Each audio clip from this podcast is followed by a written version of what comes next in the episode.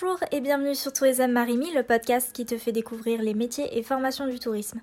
Aujourd'hui, je reçois Mathilde Sorando, responsable du service client en alternance au sein de la startup Tic Tac Trip. Dans cet épisode, elle te présente ce métier qui a été revalorisé à juste titre par la crise de la Covid-19 et toutes les demandes de remboursement et réclamations qu'elle a engendrées auprès des différents acteurs du tourisme. Elle te partage également comment elle a fait pour décrocher un contrat d'alternance en cette période compliquée et met en avant beaucoup d'avantages à travailler pour une structure de type startup comme Tic Tac Trip. Pour les découvrir, je t'invite donc à rejoindre ma conversation avec Mathilde. Bonjour Mathilde, je suis très contente de te recevoir sur le podcast aujourd'hui. Est-ce que pour commencer, tu pourrais te présenter? Oui, bien sûr. Bonjour, déjà merci de m'avoir euh, accueilli dans ce nouveau podcast. Je m'appelle Mathilde, je suis étudiante en Master 2 Management international du tourisme et de l'hôtellerie à l'EFMH et je suis également en alternance en tant que Customer Care chez Tic Trip, qui est une start-up permettant à des voyageurs euh, de comparer et de réserver des transports euh, terrestres dans toute la France et certains pays euh, européens. Et là, on fait la différence, en fait, c'est dans la proposition de trajets combinés permettant la desserte de certains endroits plus reculés. D'accord, très bien. Et donc, ces missions de Customer Care, comment ça se traduit au quotidien? Qu'est-ce que tu fais? Tu es sur quels euh, canaux? Alors, euh, donc du coup, moi, au quotidien, euh, bah, c'est de répondre aux demandes clients parce que bah, c'est un métier qui est axé autour du service client. Donc, je réponds à leurs demandes concernant leurs achats bah, sur le site, sur notre site de TikTok Trip, parce qu'on est une agence en ligne. Ça peut être des demandes d'annulation, de remboursement, de modification ou d'information tout simplement sur un voyage ou un futur voyage. Mmh Ensuite, il y a tout un travail de réflexion pour pouvoir améliorer le service et la satisfaction client. Donc ça, passe par des enquêtes de satisfaction pour identifier les problèmes rencontrés par les clients. Par exemple, ça peut être un bug sur le site ou s'ils auraient voulu qu'une information soit plus visible ou quelque chose comme ça. Et après, moi, je les remonte au service concerné. Et aussi, je fais tout ce qui est la mise en place de stratégies de fidélisation client, la e-réputation parce que, bah, comme je l'ai dit précédemment, on est une agence en ligne. Donc c'est vrai qu'il faut être proche de notre client tout en étant bah, éloigné de lui. Donc c'est vrai que c'est la phase un peu euh, compliquée. Donc ça, c'est à travers bah, l'envoi de mails et aussi euh, on est disponible par téléphone. Donc euh, il faut savoir à quel moment on doit rentrer en contact avec nos clients, que ce soit avant, pendant ou après leur voyage. Donc voilà, en gros, c'est tout ce qui peut améliorer l'expérience d'achat du client afin bah, qu'il revienne chez nous et qu'il parle de nous, surtout autour de lui, et qu'on se fasse encore plus connaître et qu'on s'agrandisse. Mmh Merci, c'est très clair. C'est vrai que le service client, c'est quelque chose qui est très important, notamment en ce moment, puisque les déplacements sont assez chamboulés. Donc du coup, comment a impacté en fait cette crise sur ton travail? Du coup, c'est vrai que là, depuis qu'on a été euh, en confinement, euh, depuis donc fin octobre, début novembre, on est totalement en télétravail. Donc mmh. c'est vrai qu'en soi, ça change pas trop au niveau du travail puisque vous avez déjà tout euh, sur le PC portable. Mmh Après, c'est vrai qu'il y a un gros épisode d'annulation de transport. Donc c'est vrai que là, il faut être vraiment à l'écoute du client, savoir un peu ce qui se passe dans l'actualité bah, pour anticiper aussi toutes ces demandes comme des bus qui ne circulent plus ou les trains qui ont été très réduits. Donc voilà, il faut accompagner les clients, répondre à toutes leurs craintes, à toutes leurs questions et aussi bah, beaucoup communiquer avec eux bah, sur la situation qui est aussi floue pour nous. Donc c'est vrai que c'est assez compliqué. Après, ce qui est bien, c'est que j'ai vraiment une équipe très positive, donc il n'y a pas d'inquiétude pour la suite. Et puis aussi, ce qui peut être, on va dire, un peu compliqué, c'est bah, de maintenir le lien aussi avec les collègues de travail, mais après, c'est vrai qu'on organise sur les réunions en visio. Donc voilà. Ok, ça marche. Et du coup, j'imagine que tu as eu une très grosse recrudescence quand même des messages qui t'ont été envoyés, des demandes. Et est-ce que c'était pas trop difficile de gérer ça toute seule? Donc c'est vrai qu'il y a eu beaucoup de clients qui réservaient de moins en moins parce que la situation elle commençait déjà à être de plus en plus floue. Donc tout ce qui était réservation, c'était plus des réservations de dernière minute. Donc finalement, euh, les clients ont pu partir. Et après, tout ce qui restait en réservation future, ça a été assez facile de, gérer tout ça parce qu'il y en a eu un peu moins.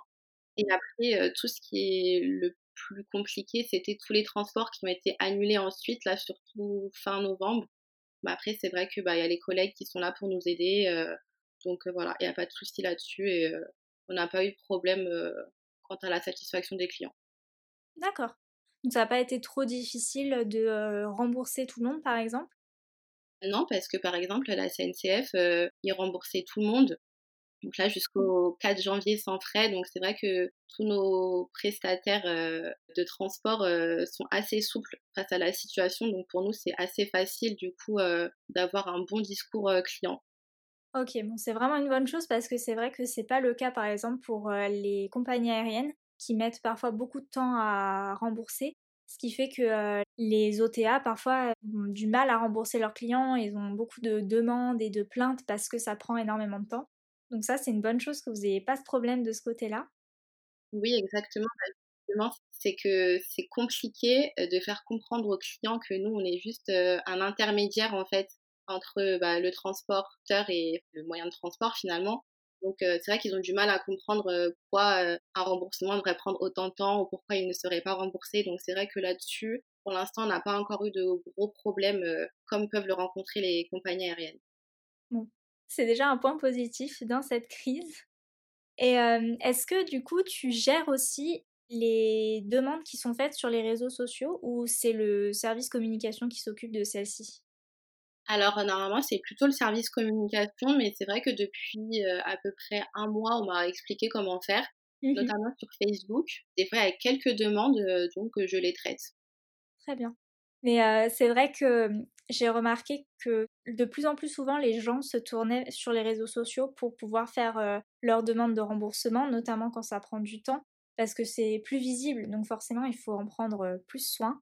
Mais c'est vrai qu'en fait, vu que votre service client fonctionne déjà très bien, ils n'ont pas forcément besoin de se rendre sur les réseaux sociaux. si leur demande est traitée, il n'y a pas forcément d'intérêt. Donc effectivement, je comprends. Mais du coup, est-ce que par mail, par exemple, ou via le site, ça t'arrive d'avoir des demandes un peu virulentes? Et si oui, comment est-ce que tu les gères au quotidien alors en fait, j'ai pas encore eu vraiment de demande virulente, mais mmh. il y a des clients qui peuvent faire leur demande plusieurs fois en fait. Ils vont faire une mmh demande, une deuxième, une troisième, parce que je pense qu'ils doivent se dire plus je fais de demandes et plus on va me voir. Alors qu'en soi, enfin c'est vrai qu'ils savent pas comment notre système il fonctionne, donc en fait la demande elle apparaît, on la voit directement. Mais c'est vrai que si admettons on traitait une autre demande, on était sur un autre dossier, on peut pas leur répondre tout de suite du coup, bah, ils vont vouloir anticiper, aller acheter un autre billet alors que leur billet a déjà été acheté ou des choses comme ça. C'est vrai que c'est assez complexe et là, encore une fois, c'est euh, adapter le discours client pour euh, bien expliquer que oui, on traite votre demande, il faudra juste un petit peu patienter. Il y a des ordres de priorité. C'est sûr que si je vois qu'il y a un client, son départ, il est dans une heure, bah, je vais pas attendre euh, de finir ma tâche. Je vais directement passer à son dossier. Enfin voilà, après, c'est à moi de prioriser bah, chaque demande. Hein. D'accord. Et est-ce que tu préfères régler les problèmes plutôt à l'écrit ou à l'oral? Je ne sais pas si tu as remarqué qu'il y a une solution qui fonctionnait mieux qu'une autre. Bah, alors en fait, ça dépend parce que c'est vrai que nous, on n'affiche pas notre numéro de téléphone sur le site, justement pour ne pas être submergé d'appels en tout genre. Et enfin, du coup, c'est vrai que bah, je ne ferai que ça d'être au téléphone finalement et pour régler des problèmes qui ne n'en font pas. Mmh Donc c'est vrai que je préfère vraiment par mail parce que bah, comme ça, j'ai même aussi du temps pour réfléchir, pour chercher l'information s'il y a des choses que je ne sais pas ou des choses plus complexes. Mais après, c'est vrai que pour certains cas, j'aime bien appeler les clients quand ça peut être par exemple un cas complexe, trop compliqué à expliquer par email. Et pour rassurer un client, pareil, si c'est une demande urgente, en général, j'appelle les clients. Mmh. Comme ça, ça évite pour eux qu'ils fassent une maladresse, une bêtise ou qu'ils perdent de l'argent ou quelque chose comme ça je me dis que voilà, pour certains cas, c'est mieux d'appeler le client et de voir en direct avec lui les meilleures propositions euh, qui s'offrent à lui. D'accord, c'est top. Et j'imagine aussi, oui, que si c'est effectivement une situation urgente, c'est toujours euh, mieux d'avoir quelqu'un quand même au téléphone. C'est vrai que c'est plus rassurant de savoir qu'on a vraiment quelqu'un euh, au bout qui est là pour traiter notre demande. Exactement, parce qu'en plus, bah, on est une agence en ligne. Et c'est vrai qu'on sait qu'il peut y avoir beaucoup d'arnaques en ligne les clients ne connaissent peut-être pas tous encore euh, Tic Trip. Donc c'est vrai qu'ils se disent, surtout quand ils ont effectué déjà une transaction, c'est vrai que là c'est l'argent euh, qui rentre en jeu. Donc euh, c'est vrai que pour eux c'est rassurant d'avoir un service client même qui répond très rapidement par mail et aussi disponible au téléphone. Comme ça ils se rendent compte qu'il y a vraiment une vraie personne derrière tout ça. D'accord, ok. Et du coup, est-ce que il y a une qualité ou une compétence qui, selon toi, est vraiment importante quand on veut faire le même métier que toi, ou en tout cas qui t'aide au quotidien? Je dirais la réactivité, parce qu'il faut être capable à la fois de réagir rapidement pendant les échanges clients, de traiter les demandes aussi dans un délai relativement court, tout en gardant à l'esprit qu'on représente une marque. Donc c'est vrai qu'on ne peut pas faire n'importe quoi, ne pas maltraiter les clients, enfin voilà, c'est vraiment très important. Et à côté, bah, il y a plein de petites compétences qui sont complémentaires, je pense, comme l'écoute, l'empathie euh, ou la gestion du stress aussi. Donc voilà, pour moi, je pense que c'est vraiment ce qui est le plus important euh, pour assurer un service euh, client de qualité. D'accord. Et tu parlais aussi de tout ce travail que tu fais aussi pour pouvoir améliorer le service client. Est-ce que parmi elles, il y a le fait de vraiment, dès le départ, aiguiller les clients sur le fait d'adresser leurs demandes correctement? Parce que souvent, les gens t'envoient des messages en disant euh, mon train ou mon trajet a été annulé, euh, remboursez-moi, mais ils ne te donnent aucune euh, information sur oui, le numéro du train, l'heure, le jour, etc. Ça fait perdre beaucoup de temps puisque du coup ça te fait tout de suite faire plus d'échanges, rien que pour avoir ces informations-là. Et parfois même quand tu leur demandes, ils en oublient la moitié s'il y en a trop que tu as demandé d'un coup. Donc du coup, est-ce que tu as réussi un peu à régler ce problème-là, par exemple? Bah alors c'est vrai que enfin moi quand je suis arrivée, donc je suis arrivée en septembre, et donc ce qui était bien fait, c'est qu'il y a un formulaire de contact dans lequel bah, il y a des mmh, cases obligatoires, donc à savoir le numéro de réservation, nom, prénom, adresse mail. Donc déjà c'est des informations qui sont importantes afin de retrouver leur dossier. Et c'est vrai qu'en interne, on a beaucoup de logiciels et de sites qui nous aident afin de pouvoir retrouver très rapidement, rien qu'avec le numéro de réservation ou avec l'adresse mail du client, toute sa réservation. Donc c'est vrai que c'est des choses qui me fait gagner du temps. Donc c'est vrai que si un client ne me donne pas ces informations, je peux les retrouver très facilement grâce à son adresse mail ou à son numéro de réservation. Donc c'est vrai que en général, c'est rare qu'un client me dise exactement son trajet, le jour, la date et l'heure. En général, c'est vraiment je souhaite annuler mon trajet ou pouvez-vous me rembourser sans autres informations. Ouais. Ça paraît évident quand on traite les demandes, mais c'est vrai que bah, quand on est client, on se dit juste bah, c'est évident, j'ai qu'un seul vol, voilà quoi. Donc c'est vrai que c'est bien d'avoir le support de certains outils dans ce cas-là. Exactement. Mais j'ai une bonne équipe technique qui me facilite beaucoup le travail en mettant à disposition beaucoup d'outils et de supports qui m'aident vraiment justement à aller plus vite. Comme je disais, la réactivité, c'est important. Et pouvoir trouver toutes ces informations clients, ça me fait vraiment, vraiment gagner du temps. Super. Et est-ce qu'on pourrait revenir un petit peu sur ton parcours et comment est-ce que tu as décidé de devenir du coup Customer Care? Qu'est-ce qui t'a attiré dans ce métier-là? Concernant mon parcours, donc j'avais commencé avec un baccalauréat littéraire. À la suite de ça, j'ai travaillé en tant qu'animatrice euh, en centre de loisirs et de vacances pendant deux ans. Et c'est là que j'ai décidé après euh, de faire un BTS tourisme, donc en alternance euh, à Disneyland Paris. D'accord. Ma première année, j'ai travaillé vraiment en opération sur le terrain dans le parc, en attraction. Et la deuxième année, j'étais vraiment à la vente, donc à la billetterie. Ensuite, j'ai fait un échange Erasmus Plus à Dublin où j'étais en stage en office de tourisme. Donc là, en fait, c'était plus une année passerelle entre deux années d'études. Donc voilà, j'ai fait six mois là-bas. Et j'ai enchaîné avec une licence commercialisation des produits touristiques en tant que chargée de clientèle, toujours en alternance chez Enterprise Rent Car, donc un loueur de voitures. Mmh Et après ça, j'ai fait une année de césure où j'ai travaillé, j'étais gestionnaire de transport chez Intermed le voyage culturel, donc un tour opérateur. Et j'étais donc bah, dans l'aérien. Donc c'est vrai que j'ai un peu euh, vu des choses assez différentes euh, durant mon parcours. Après, euh, j'ai décidé de faire un master tourisme, hein, toujours dans la continuité de mon parcours. Mais là, c'était pas du tout en alternance, qu'à l'université Gustave Eiffel, qui est anciennement l'UPEM. Et là, par contre, il fallait faire un stage de six mois. Donc, j'étais assistante manager de l'expérience client chez Flyview Paris, mais bah, ça a été interrompu bah, à cause de la crise sanitaire. Ah, c'est vrai que du coup, bah, ça m'a fait réfléchir un peu à mon avenir et au fait bah, d'avoir aussi beaucoup d'expérience parce que bah, c'est un domaine, le tourisme, qui est un petit peu bancal en ce moment. Mmh. C'est vrai que là, on se remet un peu en question et se dire si c'est pas mieux de refaire après une année d'alternance pour avoir encore une année d'expérience pour pouvoir mieux se lancer dans la vie professionnelle. Donc c'est pour ça, du coup, bah, cette année, bah, j'ai changé d'école en alternance et j'en suis arrivée au poste de Customer Care parce que je voulais toujours rester dans les métiers autour du service client. Et c'est ce que j'ai fait pendant tout mon parcours. Mmh Donc voilà, pour moi, c'était vraiment une suite logique parce que j'ai vraiment un profil très axé client et service au client. D'accord. Et du coup, qu'est-ce qui t'a attiré dans ce métier Qu'est-ce que tu aimes le plus en fait dans ce travail? Alors dans ce travail, c'est vraiment le fait d'exécuter plein de tâches différentes. Je m'ennuie vraiment pas. J'apprends beaucoup, énormément, surtout bah, des termes techniques de la tech, parce que bah, faut savoir aussi que c'est une start-up, c'est une agence en ligne, donc il y a eu beaucoup de choses à développer sur le site. Donc j'ai appris beaucoup de termes que je connaissais pas. Par mmh exemple, là, je rédige certaines FAQ afin d'aider les clients dans la démarche de service après-vente. Et j'ai donc appris la rédaction en HTML. Donc c'est vraiment mmh. quelque chose que je n'aurais jamais pensé faire avant.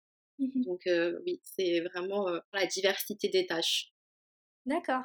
Et est-ce que aussi, vu que tu disais par exemple qu'à Disneyland, tu étais vraiment sur le terrain, est-ce que tu trouves ça plus confortable aujourd'hui de faire du service client à distance plutôt que de le faire vraiment en face à face avec le client? Bah, On peut dire que c'est moins fatigant dans le sens où c'est vrai que bah, les conditions de travail, on est debout, peu importe les intempéries, on est dehors ou des choses comme ça. Donc là, c'est vrai que dans un bureau, on peut se dire qu'on est un peu plus confortable.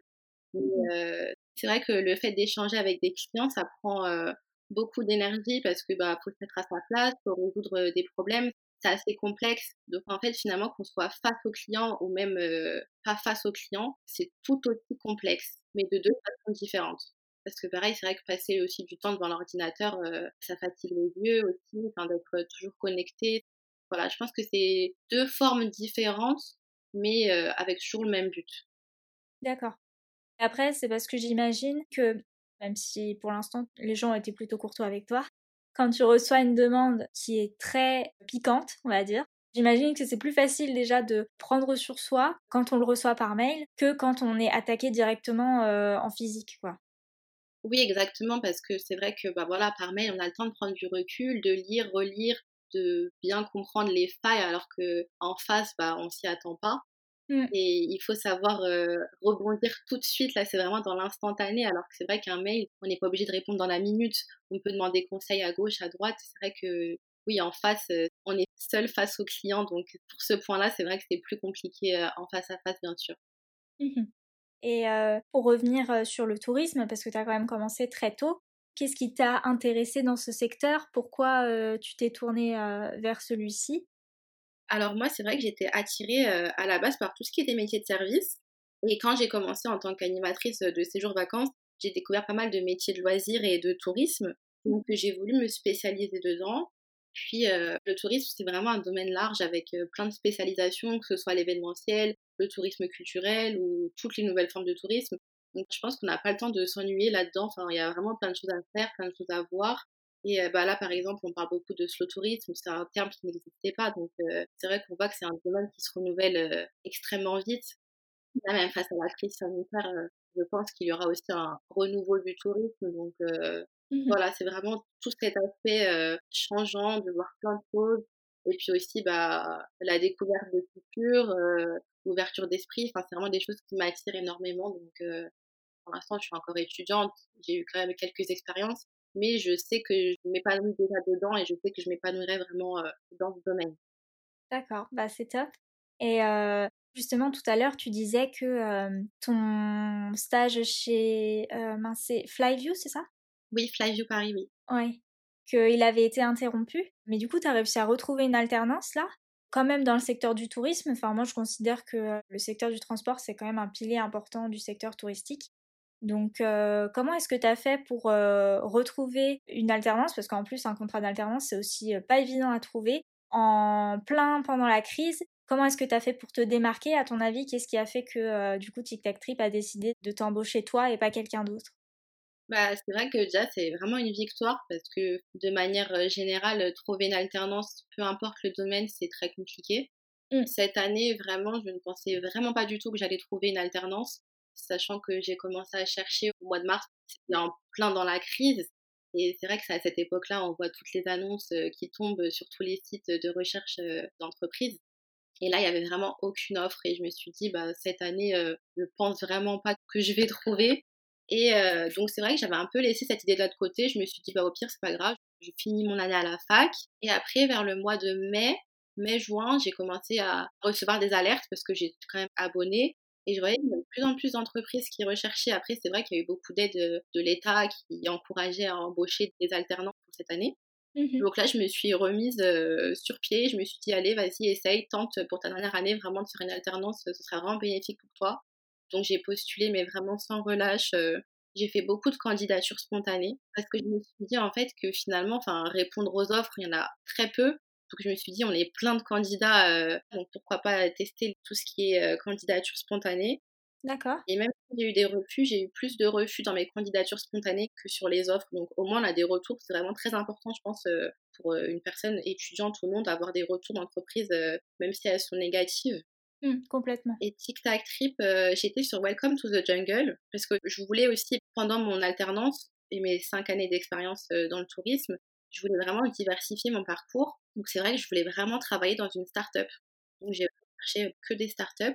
Et donc sur le site Welcome to the Jungle, j'ai vu qu'ils avaient posté une annonce. Et enfin, je me suis dit, ce poste est vraiment pour moi. Enfin, il me correspond beaucoup. Sur la description, je me suis vraiment reconnue dedans. Donc c'est vrai que j'ai postulé chez Tic et j'y croyais vraiment. C'est peut-être d'ailleurs une des seules entreprises chez qui j'ai postulé durant cette année et j'y croyais. Donc je pense qu'il ne faut pas relâcher ses efforts. Et en plus, pour la petite anecdote, il faut répondre à un exercice et leur envoyer. Comme ça, ils peuvent trier sur le tas le futur Customer Care. Mmh en fait, j'avais pas regardé dans mes spams qu'ils avaient répondu et qu'ils m'avaient proposé un entretien. Donc en fait, une semaine ou deux étaient passées entre temps et je faisais que de les relancer et je ne comprenais pas pourquoi j'avais pas de réponse. En fait, tout était dans les spams et un jour, j'ai réussi à avoir un mail. Je sais pas comment, pourquoi ce mail n'a pas été dans mes spams et là, on m'a dit oui Mathilde, ça fait déjà une semaine qu'on essaye de te contacter pour ah passer un entretien, donc c'est vrai que j'ai vraiment eu la honte. je me suis dit bah, voilà comment ma chance allait passer et donc vraiment je me suis dit autant que je donne tout à l'entretien afin de mettre toutes les chances de mon côté malgré ça. Donc c'est vrai que on peut se dire que c'est pas parce que ça commence mal ou qu'il y a un petit loupé qu'on n'a plus nos chances en fait. Donc voilà, finalement j'ai cru en moi et je suis partie à l'entretien et en leur montrant que vraiment j'étais très très motivée à faire ce poste et puis voilà. Mmh en tout cas, c'est hyper encourageant. Bravo à toi aussi. Parce que c'est vrai que ça relève vraiment de l'exploit, je pense, en ce moment. Déjà, en temps normal, c'est pas évident. Alors, en ce moment, en pleine crise, la concurrence est encore plus forte. Donc, j'espère que ça va remotiver un certain nombre de personnes qui écoutent le podcast. Et est-ce qu'il y a certaines choses que tu mets en place, par exemple, dans ton CV, dans ta lettre de motivation, ou des choses que tu sais en entretien, ça fonctionne bien pour euh, que le recruteur euh, te garde bien en tête ou ce genre de choses? Pour euh, ce qui est de l'entretien, moi je pense qu'il faut avoir de l'assurance et être sûr de ses compétences. Sur ce qu'on sait faire, il faut bien montrer qu'on maîtrise, parce que je pense que chacun maîtrise quelque chose, même si c'est très peu de choses, même si on a très peu d'expérience, mais au fur et à mesure du temps, on s'affirme, on sait qui on est. Et je pense que sur certains points, on peut faire la différence que sur d'autres certes, c'est sûr, on est en apprentissage, donc on ne connaît pas tout, mais il faut aussi qu'on a une volonté d'apprendre. On est prêt aussi à faire des erreurs, mais à se relever. Enfin, voilà, je pense que c'est vraiment le côté assurance. Mmh Après, sur le CV et la lettre de motivation, je pense que c'est bien de montrer l'intérêt pour l'entreprise. Déjà, en lisant notre euh, lettre de motivation, euh, ils ont vu qu'on n'avait pas juste postulé euh, à n'importe quelle entreprise et en faisant des copier-coller. Je pense que c'est vraiment important de faire des lettres de motivation personnalisées. Mmh et pour le CV, ben, un CV agréable. On sait que les recruteurs passent très peu de temps, on reçoit beaucoup de CV, donc c'est vrai qu'il faut vraiment taper dans l'œil du recruteur sur notre CV. Ça marche. Bah, en tout cas, moi je suis d'accord avec toi. C'est vrai que quand on est alternant ou stagiaire, on est là pour apprendre, mais effectivement, je pense que c'est important aussi de montrer que on apporte aussi quelque chose à l'entreprise et qu'on n'est pas seulement en demande et qu'on peut aussi être quelque chose qui recherche au final. Et je pense que aussi ça aide d'avoir cette mentalité-là dans l'entretien, de se dire moi j'ai besoin d'un stage, mais ces personnes-là ont besoin d'un stagiaire. Et du coup, peut-être que ça rééquilibre aussi un peu les forces. Et du coup, on se sent plus détendu. Donc, euh, je pense que c'est mieux ouais, de le voir de ce sens-là, effectivement. Voilà, c'est ça. Et de toujours avoir une attitude positive, même dans. Peut-être ça peut être des questions pièges ou des choses comme ça, mais voilà, il faut toujours rebondir dessus et tourner les questions à notre avantage et se dire aussi que c'est aussi un échange parce que eux aussi ils ont tout à gagner avec nous mais nous aussi avec eux enfin je pense que c'est dans les deux sens euh, un entretien euh, parce que aussi le but c'est de nous faire euh, aimer leur entreprise Parce qu'on peut passer un entretien et finalement se dire ah non, ça m'intéresse pas. Donc en fait, c'est vraiment dans les deux sens. Exactement. Et est-ce que le fait d'avoir trouvé cette alternance cette année, c'est une des choses dont tu es le plus fier dans ton parcours aujourd'hui ou est-ce qu'il y a autre chose? Je pense que d'avoir trouvé toutes mes alternances, c'est vraiment des fiertés parce que c'est vrai qu'à la base, après mon baccalauréat littéraire, bah, j'avais déjà postulé, enfin, j'étais déjà inscrite dans un BTS tourisme en alternance, mais j'avais pas trouvé bah, d'entreprise. Après, j'étais jeune. Je pense que c'est beaucoup de frustration aussi entre, je sais plus quelle année, si c'était après ma licence ou pareil, j'avais pas trouvé d'alternance. Euh, donc c'est vrai que c'est assez compliqué. C'est beaucoup d'échecs finalement le parcours est de plus en plus long, on grandit de plus en plus, on se dit aussi on a envie de finir nos études, euh, prendre notre envol, donc c'est vrai que c'est assez euh, compliqué. Mmh. Mais c'est vrai que vraiment trouver des entreprises et de bonnes entreprises, franchement j'ai toujours eu de très bons parcours, donc je suis vraiment très très contente. finalement je pense que ma fierté c'est mon parcours. T'as raison, c'est vrai que pour le coup, vraiment les alternances, j'ai l'impression que c'est le truc le plus dur à trouver parce que c'est tellement un contrat qui demande de l'effort entre guillemets de la part de l'entreprise parce qu'ils te prennent en général au moins pour un an. Pour eux, c'est quand même un gros investissement parce que bah oui, c'est recruter quelqu'un qui est assez jeune, qui a pas forcément beaucoup d'expérience sur le long terme, donc c'est vrai que c'est pas évident. oui, c'est vrai.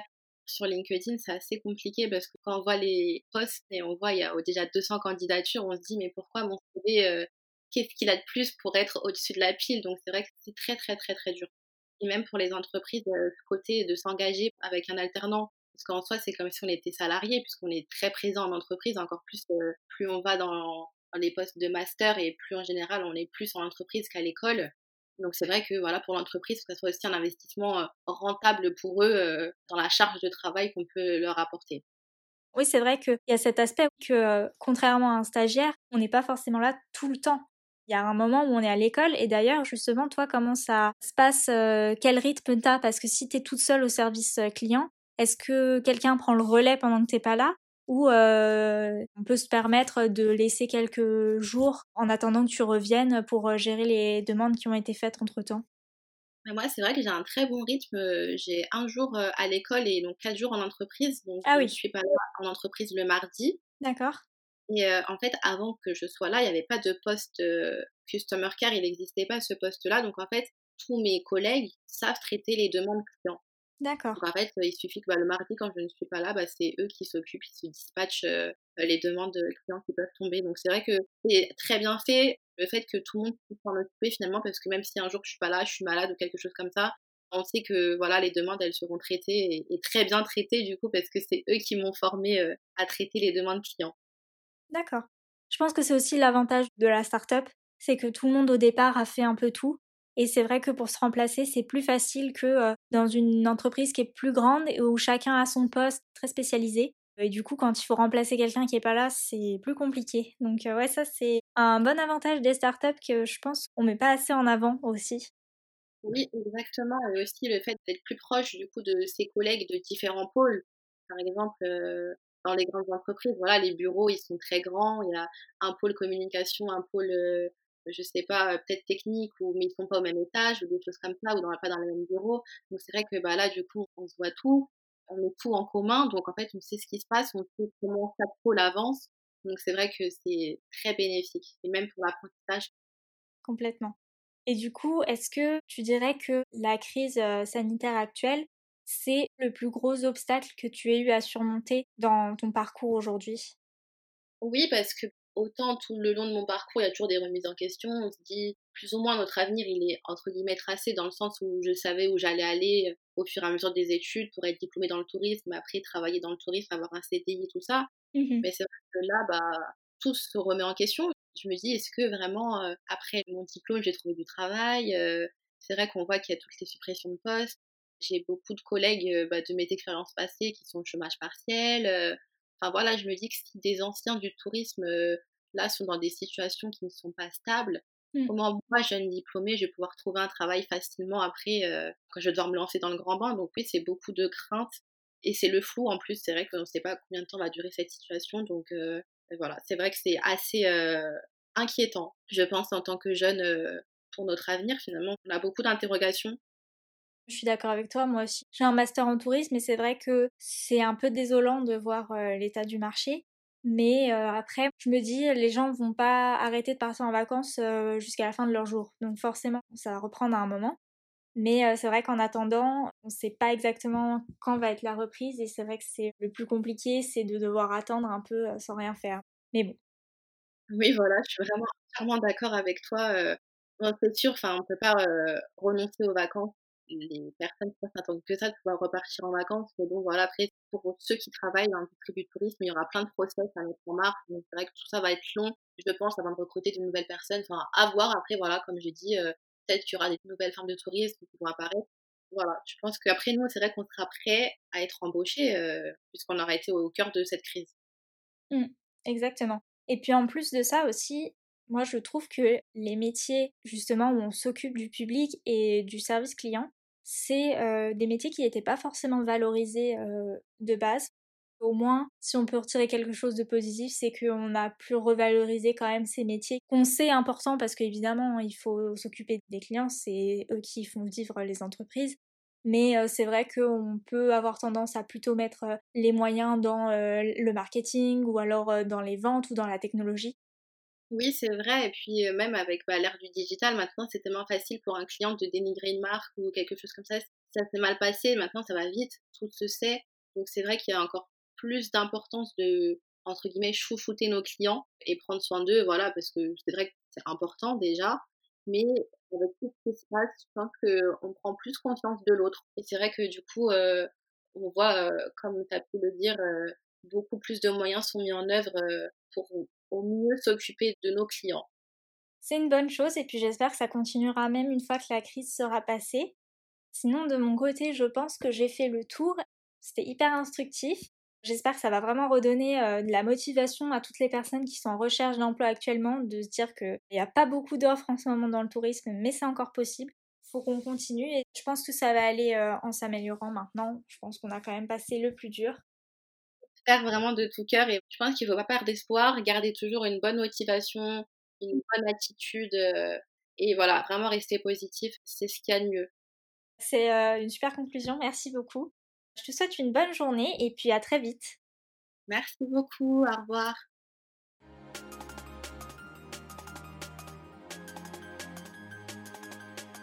Merci d'avoir suivi ma conversation avec Mathilde jusqu'au bout, j'espère vraiment qu'elle t'a plu. Si c'est le cas, tu peux me le faire savoir en t'abonnant, c'est ce qui me soutient le plus. Comme d'habitude, je t'invite aussi à consulter les notes du podcast. Tu retrouveras en effet la page Welcome to the Jungle de Tic Tac Flip, où une offre d'alternance pour un poste de développeur back-end est en ligne.